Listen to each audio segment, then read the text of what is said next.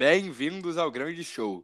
Está começando mais um Cheesecast, o podcast do Cheese Hats Brasil. As principais notícias da semana do Green Bay Packers da NFL, além da opinião de melhor qualidade, tudo isso em um só lugar. Para estar diariamente ligado em tudo sobre Packers, siga-nos no Facebook, Instagram e Twitter, arroba CheeseheadsBR. No nosso site, cheeseheads.com.br, você encontra as melhores matérias sobre a maior franquia da NFL, tudo em português. Estamos ao vivo toda terça-feira às nove da noite, horário de Brasília, e nosso canal do YouTube. Então sintam-se todos convidados para participar sempre que puderem. Lembrando, nosso podcast tem conteúdo exclusivo para a plataforma de streaming. Então não deixe de seguir a gente aqui também e ligar o sininho para não perder nenhum episódio.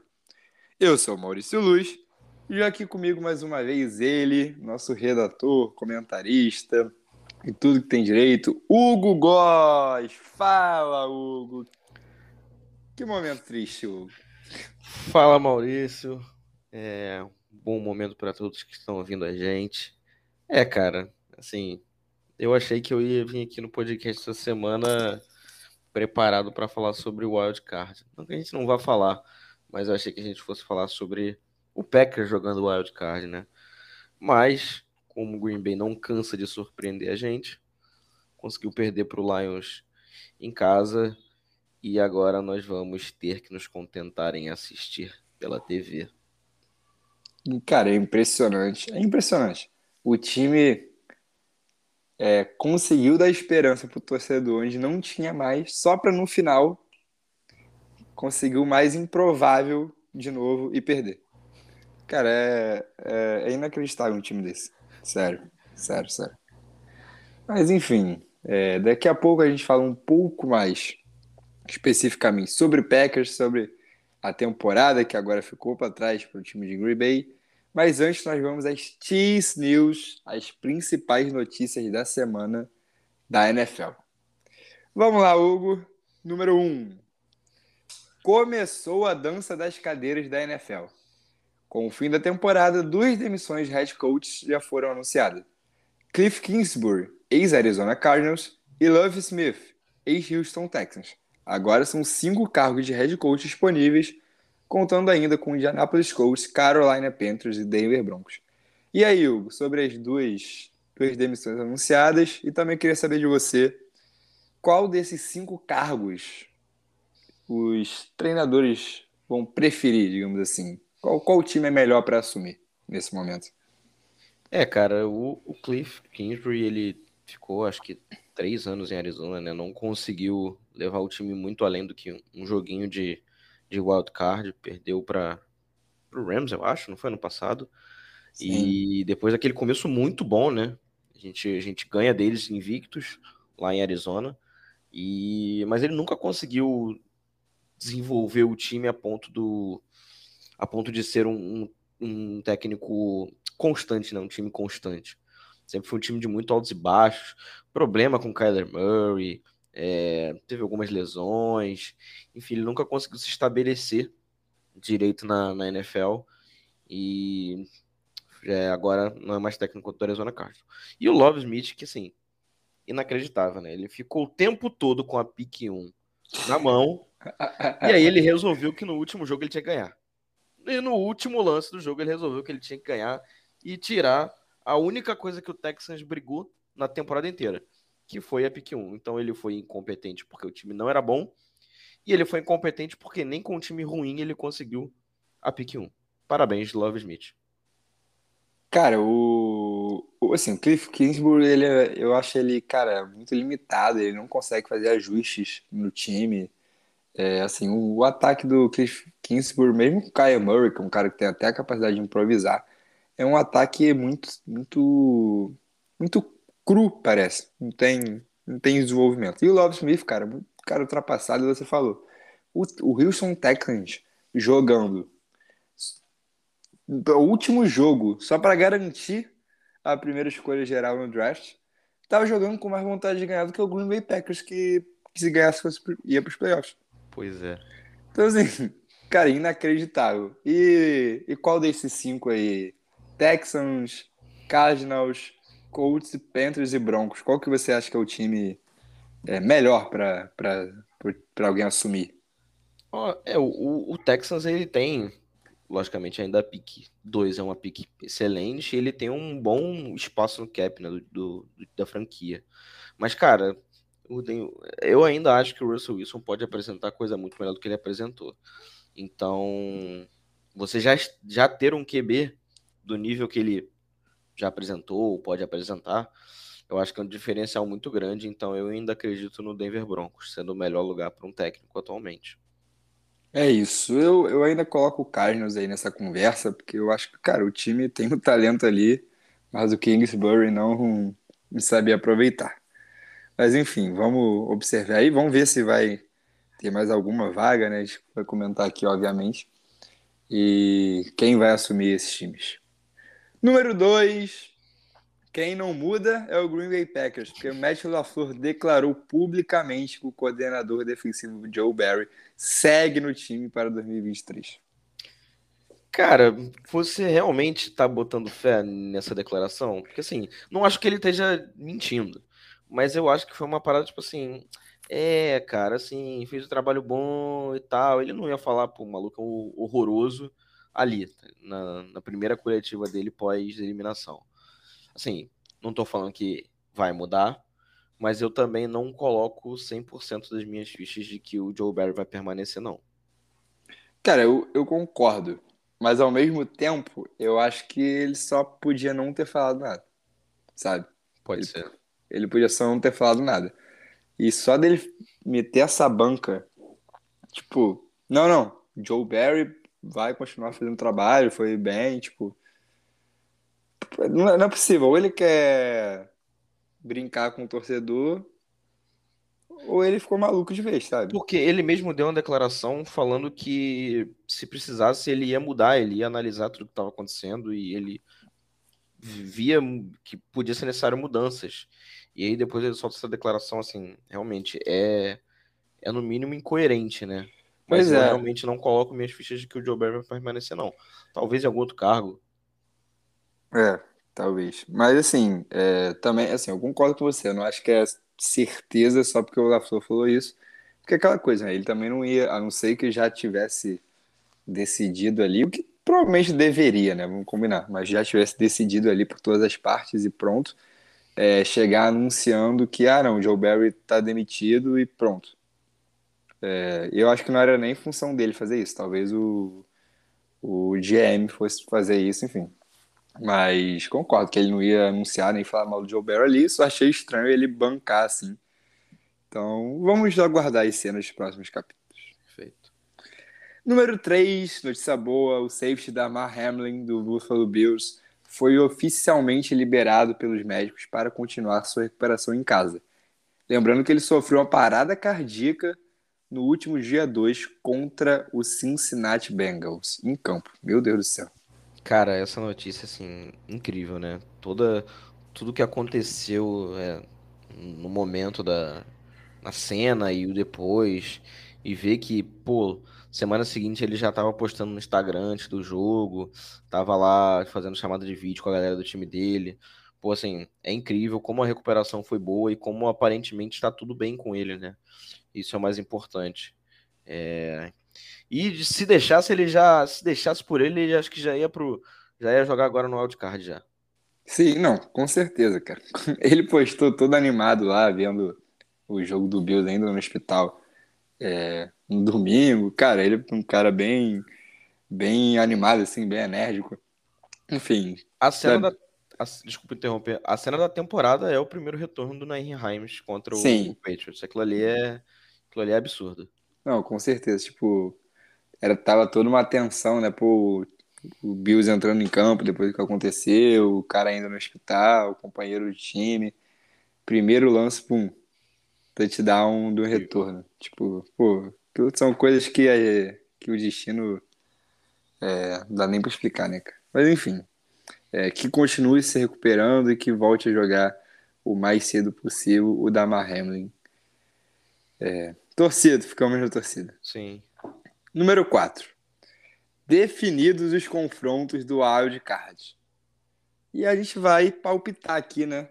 Infelizmente, o Green Bay Packers não está nos playoffs, mas jamais deixaremos de dar nossa opinião aqui. Com certeza.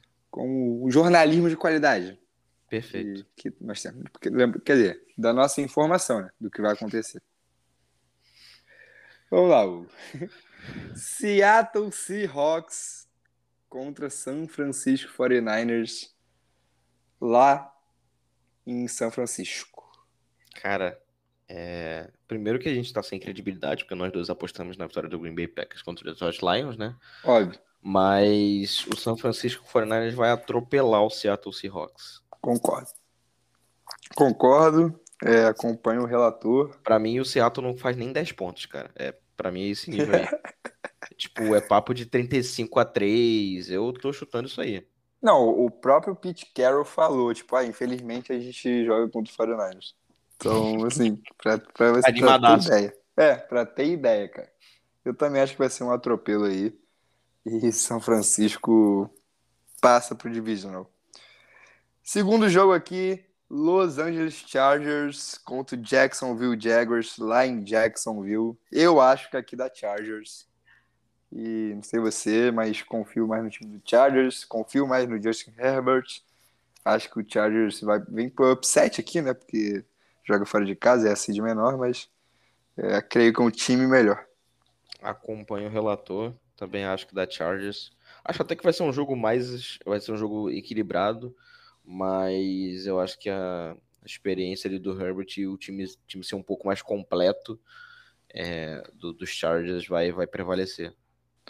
Pois é, mas vamos, vamos observar, né? Dois, dois jovens quarterback fazendo sua estreia em playoffs. É, qualquer coisa pode sair daí, mas acho que da Chargers. Miami Dolphins contra o Buffalo Bills em Buffalo. É, também eu não consigo. Para mim é o mesmo panorama de, de Seattle e São Francisco, cara. Acho que o Buffalo por si só já é um time melhor. Miami vai jogar com seu terceiro quarterback. O Tua não se recuperou. É, Buffalo vai querer mais do que nunca jogar pelo Damar Hamlin. Então, assim, jogando em casa, frio, cara, eu não vejo chance para Miami, não.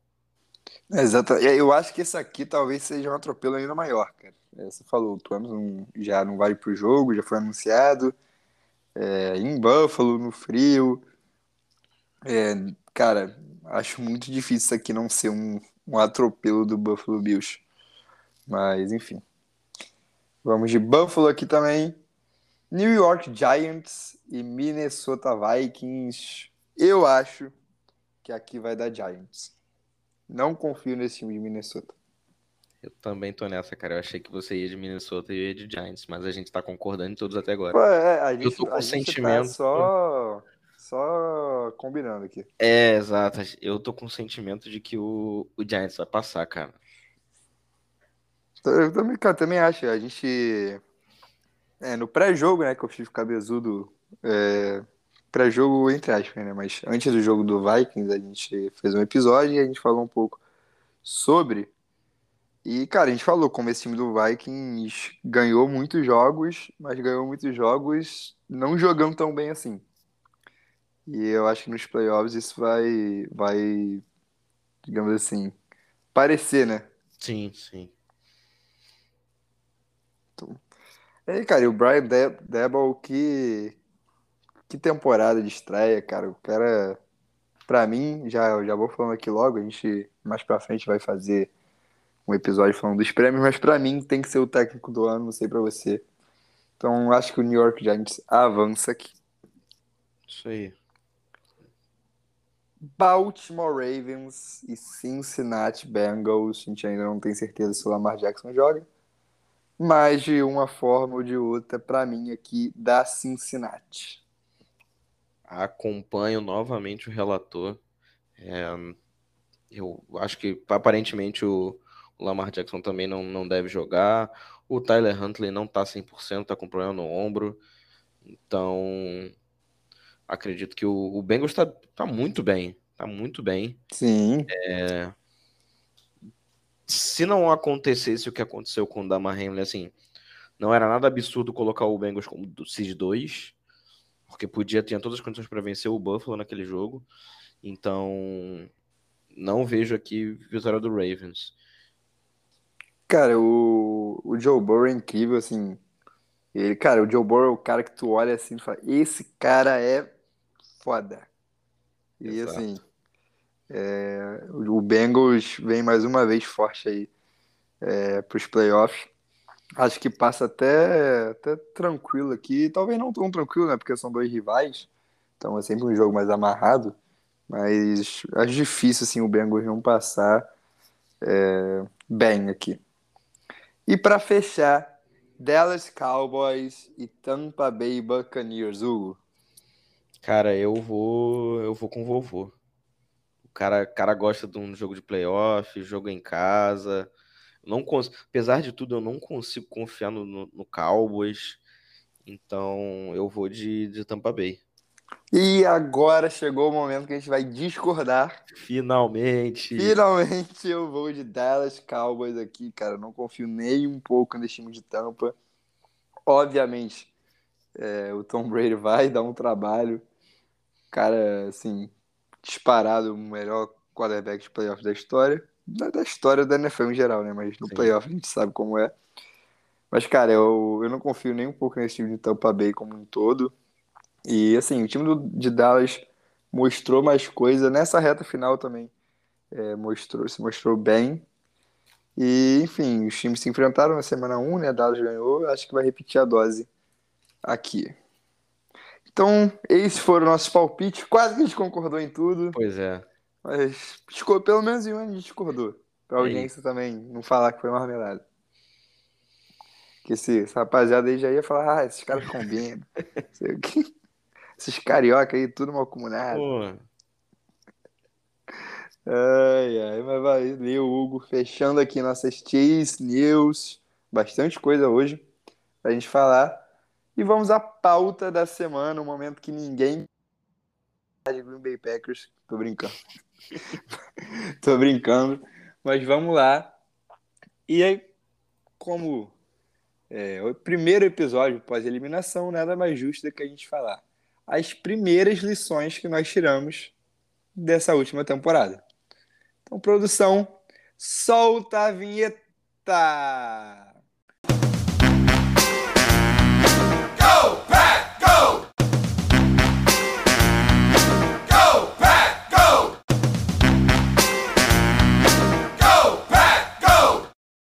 Vamos lá, Hugo! Vamos falar um pouco sobre essa temporada que passou. Infelizmente já acabou para o Green Bay Packers. É, vamos, vamos comentar um pouco sobre o que a gente tira de lição desse 2022/2023 do Green Bay Packers. E para isso, eu pedi a colaboração do nosso time do Cheeseheads Brasil, que mandaram as opiniões é, deles. Pedi para cada um mandar três lições que tirou dessa temporada. E meus, meus amigos fizeram isso. Um beijo a todos, citarei daqui a pouco. É, mas vamos aqui por temas. E aí eu vou colocando as opiniões que foram dadas ao redor desse tema. Ficou claro, Hugo? 100% claro. Não poderia ser melhor explicado. Não, perfeito. Com certeza tem alguém perdido ouvindo, mas o bom é que não é ao vivo, então dá para voltar. Voltou? Então vamos lá com o primeiro tema que vai ser sobre os erros que o Green Bay Packers cometeu e talvez tenha demorado para resolver durante esse ano. E esse tema é baseado na opinião de dois é, meros comentaristas, redatores, é, que talvez não saibam muito de futebol americano. Maurício Luiz e Hugo Góes mandaram aqui. A gente Manda- tenta fugir do, de se concordar. a É, acha muito difícil. Armada, mas a gente fica difícil. É muito difícil, cara, é muito difícil. Mas, enfim. É, a gente colocou aqui, é, eu vou ler exatamente é, o que cada um colocou, mas a mesma, né, foi na mesma ideia. O Hugo colocou erros de percurso podem e devem ser corrigidos com mais rapidez. E eu falei que o Packers precisa parar de insistir em erros por medo das soluções. Os exemplos que o Hugo deu, a Mary Rodgers como retornador e o Jim Lowry é, como interior de linha defensiva, por mais tempo que deveriam. Eu também dei o exemplo da Mary Rodgers e também dei o exemplo do Elton Jenkins, que jogou um tempo como right tackle e sendo, sendo que estava um desastre aquilo ali. E assim, quando eu falo por medo das soluções, é porque eu acho que claramente Green Bay não confiava nas soluções que tinha para esses problemas. Não confiava. Por exemplo, no Nixon, que foi o melhor retornador da liga depois que entrou, é, não confiava é, no Nidman ou no Zecton, por exemplo, que acabaram jogando depois e foram bem. É, sabe, você, por exemplo, falou do Jim Lowry, que também saiu, e o Jaron Reed começou a jogar melhor. O, a, o próprio Devontae White, que entrou já bem na reta final e também fez um bom trabalho. Então, é, tem que aprender a corrigir os erros e ter coragem de corrigir esses erros, né, Hugo? Exato, exato, cara. É... E são coisas assim que, que, que não, não é, não são erros de assim, ah, eu, é, a gente tem uma interpretação e, e outras pessoas têm outras e tal. São erros que você via que estavam machucando demais o Packers, cara. É, eu acho que essa é a grande questão. Não são opiniões que são divergentes e aí, ah, eu tava certo. São coisas que de fato prejudicaram a gente. Assim, nós perdemos jogos por causa da Mary Rodgers. Sim. É um pouco absurdo dizer isso. Não, aí no caso do Lowry, não vou dizer que a gente perdeu um jogo por causa do Lowry, mas assim, nosso desempenho como, como linha defensiva melhorou depois que ele saiu. Cara, e assim, eu acho que a gente pode dizer que principalmente esses dois casos não são de hoje, assim, né? São, assim, o Amari Rodgers não foi esse ano que ele retornou mal. O, o Amari Rodgers nunca retornou bem. O Jim Lowry sempre foi um jogador limitado. É, então, assim, é realmente uma questão de não, não querer ou então de não ter não ter coragem de mudar, cara. E eu acho que assim, uma das principais lições que a gente pode tirar desse ano é isso, tem que ter coragem de mudar o que tá errado. Tem que confiar no que você tem na mão. E, cara, é, deu errado, muda. Deu errado de novo, muda de novo, até achar uma solução. Então, assim, é, acho que aqui nós dois concordamos e creio que a audiência também tenda a concordar. Alguma coisa sobre, sobre esse tema? Não, podemos avançar. Vamos avançar então, que tem bastante coisa para falar. O próximo é Matt LaFleur. E tanto eu quanto o nosso querido Matheus Cabezudo, nosso CEO, abraço pro Cabezudo, quanto a Bia, nossa querida Bia Dami, mandamos é, opiniões parecidas aqui sobre é, Matt LaFleur e a comissão técnica como um todo.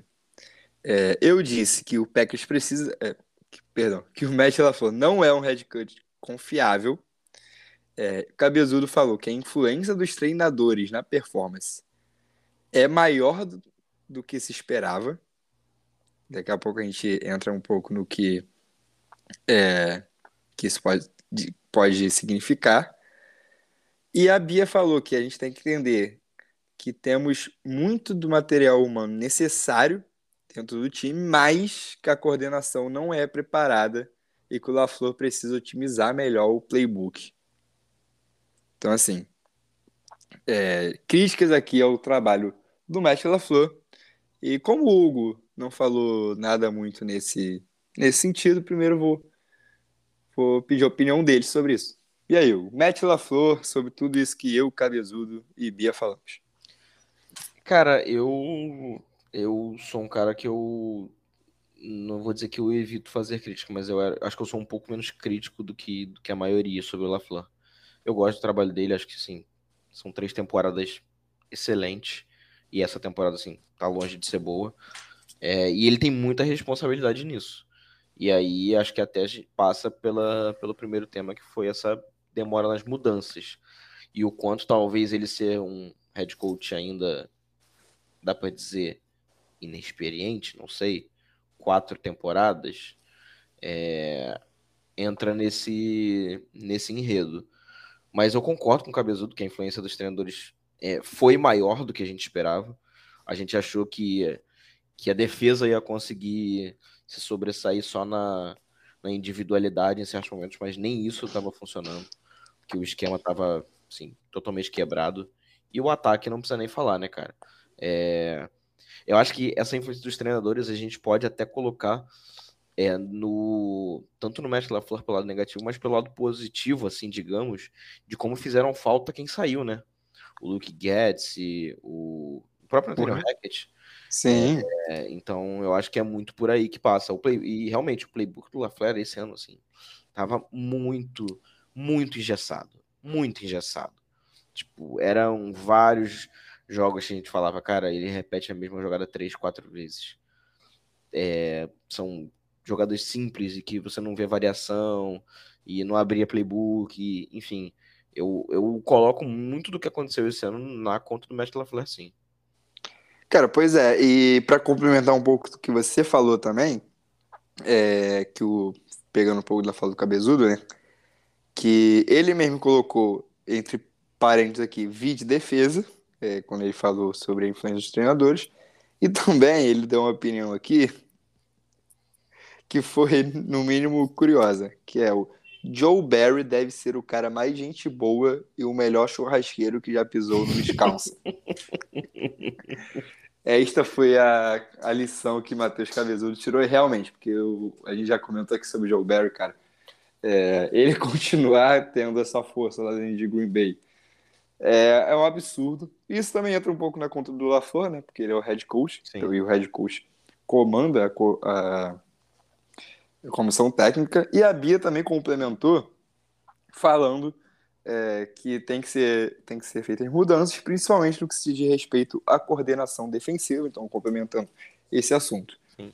Então, a gente já falou bastante nas Cheers News, mas só para a gente colocar um, um ponto nisso. O Joe Barry precisa ir. Vou te fazer uma pergunta. Meu Deus do céu.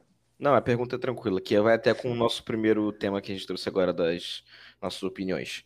Hum, O Joe Barry, ele deveria ser um erro de percurso corrigido no meio da temporada. Correto? Ou você acha que não? Não sei, cara. Assim, eu queria que o Joe Barry continuasse até o final da temporada. Não.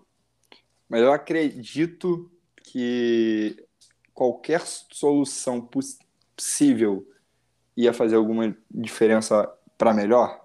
Também não. Porque não é como se a gente fosse contratar um coordenador defensivo é, novo, assim, bom e disponível no meio da temporada. Sim. E também não é como se eu confiasse em qualquer um lá dentro para fazer esse trabalho. É, porque muito provavelmente qualquer, qualquer contratação seria um assistente, que já estava ali, é, e que provavelmente tem um pensamento bastante parecido com o que o Joe Barry já apresentava. Exatamente. Então, Hum. é, fica esse é um bom debate se o Joe Barry demitido no meio da temporada, se é um erro de percurso ele ter continuado, e se teríamos melhorado sem ele. Pois é, assim, eu não, eu não tenho certeza se a gente teria melhorado, mas também tem aquele ponto, a gente teria piorado? Eu acredito que não. É. Então, talvez valesse sim, ah, pensando por esse lado, talvez valesse sim. E só para eu falar um pouco sobre o LaFleur em si, cara, eu já falei isso algumas vezes aqui, já falei durante a live, o Cabezudo adora que eu fale isso, que o, o Matt LaFleur, ele é alérgico a jogo grande. Ele é alérgico a jogo grande. E ele já mostrou isso em outros momentos, ele já mostrou isso. Tem um episódio do, do podcast sobre isso, do início dessa temporada. Mas ele já mostrou isso. É, contra Tampa Bay nos playoffs de 2020, contra São Francisco nos playoffs de 2021, demonstrou isso em diversas vezes nessa temporada e principalmente contra o Lions agora. Sério, é, o time não, time não conseguia jogar, cara. E esse faltou muito. Os jogadores, é, obviamente que os coordenadores também têm esse trabalho, mas tipo, os jogadores pareciam é, um pouco desconcentrados. Não sei se você vai concordar comigo. Mas, cara, aquilo ali que o Quay Walker fez, aquilo ali é falta de cabeça e falta de comando, sabe? É, os drops, por exemplo, são falta de concentração. E, pô, quando a gente vê um jogador, dois, dois jogadores, ok, é, pô, o cara tá mal. Quando a gente vê uma quantidade de jogadores nervosos desconcentrados que a gente viu e o time não conseguindo tomar boas decisões, cara, isso é culpa do técnico também. Sim. Sim. Essa é a minha opinião. Você falou do, do Quay Walker. Cara, o que que foi o Rasul Douglas dando um tapa na Não. bola no snap, cara? Não, aquilo ali pra mim, cara, tu vê, se- eu não sei se você viu o tweet dele se justificando. Falando que é porque a defesa tava um pouco desmontada, eles não tinham tempo, e aí ele teve que fazer aquilo. E aí ele simplesmente deixou os caras num- numa situação mais- muito mais confortável. Eu não Porque- tinha o que fazer, eu dei 15 jardas pros caras como. Não, sério, é absurdo, é absurdo, cara, é absurdo. Então, assim, um time desconcentrado eu, eu até é, tu, tuitei isso no final do jogo, um time que pareceu sem comando, é, como foi na maior parte da temporada. Então, assim, é, realmente acho que o Matt LaFleur não é um head coach tão confiável, que foi, foi o que eu escrevi, é, quanto a gente achava que ele era em outros anos. E eu- acho que é isso que eu tiro desse ano. Mas passando aqui para um próximo tema, um tema que a rapaziada gosta muito, que é Aaron Rodgers. E aí, Hugo, você e o Cabezudo falaram na mesma linha. Você falou aqui, essa temporada de Rodgers não foi um acidente. E É a mostra do seu declínio físico e técnico. E o Cabezudo mandou. O time não conseguiu prever com precisão a eventual, o eventual declínio perdão, de Aaron Rodgers e deixou o ataque à mercê de calouros na posição de wide receiver e nenhum Tyrande de primeiro calibre. Achou que fosse 2020 e era 2022. O Cabezudo ainda deu uma complementada aqui falando sobre os ajustes que poderiam ter sido feitos prevendo esse declínio do Rodgers. Sim, vou começar dando a minha opinião, já que eu não falei sobre isso aqui é, nas, nas três lições. É, eu concordo com o Cabezudo, mas eu acho difícil a gente falar assim, ah, o time falhou. Inclusive, eu pensei sobre isso para colocar nas minhas lições acabei deixando de fora. Porque eu acho difícil a gente falar o time falhou em prever o declínio do Aaron Rodgers. Porque o cara vem de duas temporadas de MVP. Como é que você prevê esse declínio, sabe? Sim. E assim, mas eu concordo que assim, deixou o time à mercê de wide receivers calouros e, e de experientes que tem problemas com lesão, como Randall Cobb e Sammy Watkins. É, e nenhum Tyrande de primeiro calibre, eu concordo. Então faltou cercar o Rodgers melhor. E eu também concordo com você de que não é um acidente. Eu acho que realmente agora o Rodgers começa a mostrar um declínio físico e técnico e não sei se ele vai dar uma volta por cima assim, como deu em 2020, por exemplo. Sim. É, cara, eu, eu não sei essa questão de prever o declínio. É difícil, sim, você prever, de fato, como você falou. E também de- deixar o ataque à mercê, eu, eu não sei porque hum, a gente sempre falou que o ataque não ia se basear nos wide receivers e não nos tight ends, sabe? É, mais até tight ends mais para bloqueio, porque a gente sempre achou que o Green Bay, que o Green Bay ia viver de jogo corrido em sua maioria e da sua defesa. E assim, de novo, passa pelo LaFleur não conseguir fazer um playbook que seja adequado a esse tipo de, de, de, de carência. Cara, o Robert Tonian não, não tinha alvo na red zone. Assim, podia ser outra coisa também, pelo amor de Deus, fazer um camp só de red zone para a próxima temporada. Pois é. Eu, eu botei assim, não foi um acidente, porque eu, eu até complementei, porque assim, o Rodgers já teve temporadas abaixo e, e que a gente via algumas coisas ali que mostrava que ele ainda tava, ainda tinha lenha para queimar e tal. É, a própria temporada de 2020, 2019, 2020 talvez, que foi a primeira com o LaFleur, a gente falava que assim, é o começo, então ele pode ter melhorar. Essa eu já não vi tanto isso. Essa eu já vi mais alguns erros que ele não costuma cometer. Então foi por isso que eu botei isso. Até próprios scrambles que ele fazia, né? Corridas, ele fez pouco essa temporada. enfim, foi mais por causa dessas questões mesmo. Não, eu concordo 100% com você. É, foi 2019 mesmo, a primeira temporada da Flor. E eu também vi, assim, era um, um Rodgers se adaptando a uma nova realidade. Cara, o Rodgers estava usando o bracelet, né, de, com, com playbook, e ele não usou, tipo, eu não lembro dele usando aquilo com o Mike McCarthy, por exemplo. A gente até, a gente até comentava, tipo, ah, o Rodgers usando esse bracelete aí, sim, ele estava aprendendo um novo playbook, né? Sim. Se adaptando a um novo ataque. Agora não, é o mesmo ataque, tudo bem que teve algumas mudanças, o Davante Adams saiu, que é uma peça muito importante, mas, cara, é o mesmo coordenador, coordenador, coordenador ofensivo, não, mesmo head coach, é, o coordenador ofensivo já estava lá dentro, então, assim, não mudou muita coisa, apesar do da gente criticar bastante o playbook do LaFleur, eu acredito, inclusive, que ele ficou mais simples.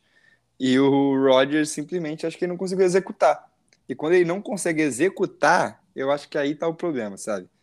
Sim. É, a, gente, a gente viu erros de precisão dele durante todo o ano, é, muitas vezes erros de decisão que ele raramente tinha. Antigamente, fisicamente, acho que é indiscutível que ele já não é mais o mesmo. Então, assim, olho aí no futuro de Aaron Rodgers. Falaremos bastante, tenho certeza, sobre isso na off-season. É, vamos continuar aqui com um tema que, mais uma vez, eu e Hugo colocamos parecido aqui, não foi combinado, que foi, foi sobre a classe de 2022 os calouros. Eu disse que os calouros são calouros e devem ser tratados e julgados como tal. E Hugo falou simplesmente que a classe de 2022 foi muito bem. É, quer, quer começar introduzindo isso? Cara, é, talvez seja até um pouco, vou dizer polêmico, mas acho que vai ter discordâncias. Mas eu, assim, acho que se a gente for fazer uma, uma um, um panorama aí geral da classe, cara, eu, eu acho que o saldo é bastante positivo. É, o Christian Watson demorou a entrar, mas quando ele entrou, ele assim mostrou o quanto ele é útil, quanto ele foi útil, quanto ele vai ser útil para o Packers. O Romeo Dubs, ele, ele teve uma queda especialmente depois da, da lesão. É, o, o, os dois de primeira rodada, apesar do, do Quay Walker ter um cérebro totalmente derretido, ele tem, pô, ele jogou muito bem, cara, ele jogou muito bem, é, especialmente na, na ausência de qualidade do Campbell nessa temporada. Então, assim, se eu vou ficar falando um por um, eu vou, eu vou, me, vou me estender demais. Mas eu acho que, no geral, a classe, a classe ela desempenhou muito bem é, para o que ela podia apresentar e até dentro do geral do time. Eu acho que, assim, eles foram bons destaques dentro do time, sabe? Mesmo sendo Sim, calor. sim. Não, cara, eu concordo. E aí, quando eu digo que os calouros é, têm que ser tratados e julgados como calouros, o que eu quero dizer com isso? Que, por exemplo, o Quay Walker. O Quay Walker teve o primeiro, os primeiros dois jogos ali que ele foi bem. Ele teve uma queda de produção, muito porque é, o, o Campbell estava jogando mal. E depois o Quay Walker, cara, ele come, principalmente da segunda metade de temporada, ele começou a jogar muito bem mas muito, muito, muito bem, é, fazendo muito, às vezes, o que se esperava do Campbell. É, então, assim, eu acho que o Kyle Walker foi muito bem nesse, nesse primeiro ano dele. É, e assim, cara, vai, vão ter altos e baixos. São calores, sabe? O Christian Watson, é, ele, pô, na primeira jogada da temporada, ele teve um drop, sim, é, miserável, e aí pronto, já não presta. É, meu Deus, é Bush, não sei o que, aí ele se, leso, se lesiona, né? Perdão. E é, perde alguns jogos, aí já começa assim, jogou fora duas escolhas que deu pro Vikings. E, cara, quando o cara ficou saudável, entrou em campo depois é, de, da metade da temporada, play, aprendeu o playbook, o cara começou a voar, sabe? Foi o melhor é, recebedor do Packers na temporada. E assim, mostra que vai ser o futuro da posição na franquia. E assim, acho que a gente tem que dar tempo para os calouros é, a gente também não pode do outro lado da moeda, né? A gente não pode simplesmente, meu Deus do céu, é o Pelé do futebol americano. Também não existe isso, que Deus o tenha. É, mas é, tratar os calouros como calouros. São jovens jogadores que precisam de tempo para se desenvolver, precisam de paciência, tem que ser cobrados sim, mas tem que ser cobrados à medida do que eles podem apresentar.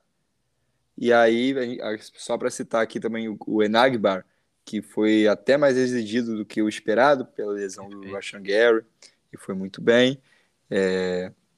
Enfim, o Zach Tom, que ninguém, acho que ninguém dava nada por ele, e foi bem quando entrou na linha ofensiva. Então, assim, é... vamos dar paciência é... e tempo para esses calores se desenvolverem. E eu, é, eu acho que a gente pode tirar essa lição deste ano. É, mais alguma coisa sobre esse tema? Porque temos mais uma opinião. Acredito que não, acredito que a gente falou direitinho sobre esse tema. Então, vamos para a última opinião, que é a opinião da Bia, que eu achei bem polêmica. E é a seguinte: ela escreveu aqui bastante, escreveu o seguinte: Ninguém está acima do time. Se for necessário machucar o coração do torcedor, por deixar o Bakir ir embora, por exemplo, por questão de cap, é uma estrada que temos que pegar. É importante entender que dinheiro vale muito e a reestruturação pode estar batendo na porta a qualquer momento. Não dá para ficar jogando só pelo coração, quando dentro de um ou dois anos pode custar muito caro. Hugo, a Bia aqui com palavras fortes deu o exemplo do. Bakhtiari. O é, que, que você acha? Você acha que o Packers teve paciência demais com o David Bakhtiari? E você acha que também o Packers muitas vezes é, age assim pelo coração? Por exemplo, é, eu vi já a gente criticando é, a postura do Packers de ficar reestruturando muitos contratos. E a Bia não falou isso, tá ok, mas só algo que me lembrou de ficar reestruturando muitos contratos e jogando para frente e uma hora esse pagamento vai chegar. Então acho que combina um pouco com o que a Bia falou. Sim. O que, que você acha aí dessas, dessas situações? Cara, é... eu acho que talvez como a gente está num momento de final de temporada, de que a gente não conseguiu se classificar para os playoffs, é... a gente tenha mais esse pensamento, mas se a gente for re... Re... rebobinar lá para o começo da temporada, a gente pedia que Packers fizesse o máximo de esforço possível para ter essa última janela de corrida para o Super Bowl. É, especificamente sobre o Bakhtiari, é, não tem como você avaliar, por exemplo, pô, a renovação dele foi antes dele se lesionar. É, e pô, ninguém esperava que ele fosse ficar todo esse tempo fora. É, dito isso, eu acho que, por exemplo, tudo que ela falou faria muito mais sentido pasmem, sobre Aaron Rodgers do que sobre David Bakhtiari. Eu, eu tava pensando nisso também. Eu acho que você. Eu vou ser bem sincero, assim. É, pensando numa reestruturação, é, eu ficaria mais com o Bakhtiari do que com o Rodgers, sendo bem sincero. Ah, até pela idade, assim. Exato, exato. E o Bakhtiari, cara, o Bakhtiari, sei lá, eu vi uma estatística esses dias, sei lá, ele cedeu três sacks nos últimos cinco anos. Tudo bem então, que ele ficou então, dois fora. Ele ficou dois fora. Mas, cara, Mas, é um por temporada. É, absurdo, é um número absurdo Sim, ainda. Continua muito bom. Então, é, se a gente for pensar numa estruturação e tal, eu acho que o Bakhtiari ainda seria um, uma, talvez a figura principal do meu time, apesar de ser um OL, sabe? Assim, de nome.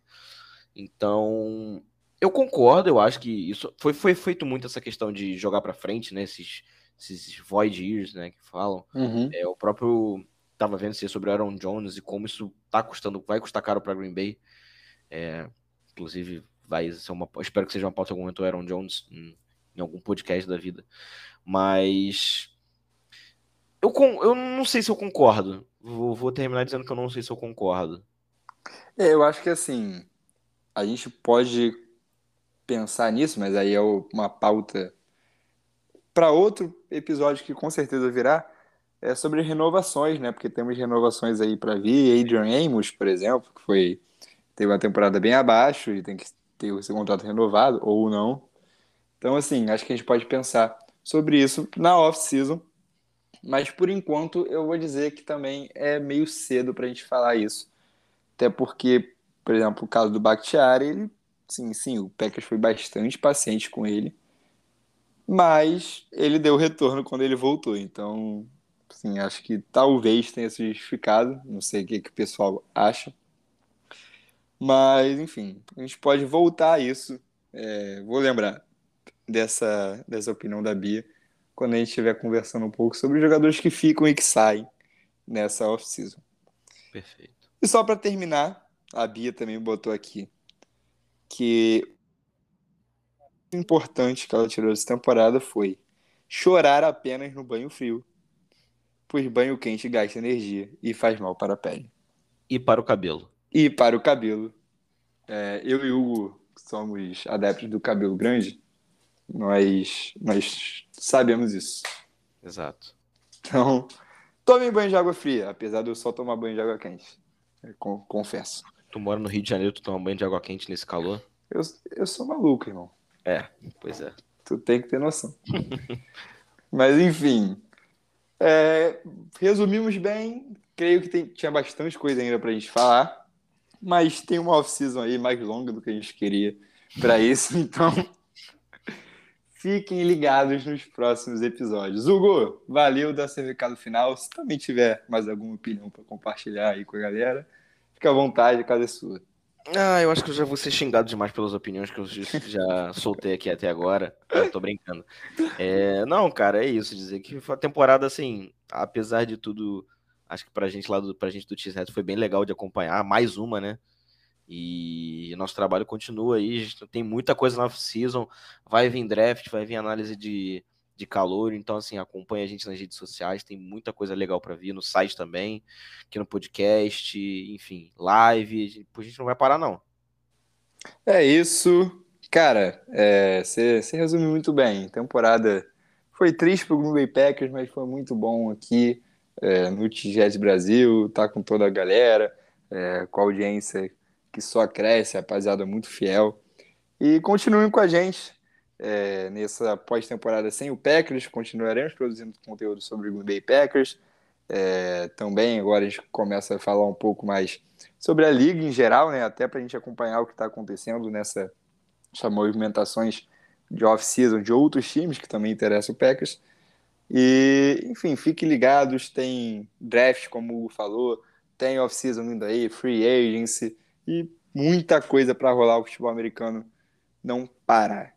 Valeu, rapaziada. Muito obrigado a quem ficou até aqui com a gente. Semana que vem estaremos de volta com mais um episódio. Abraços e go, pack, go! Go Pack Go!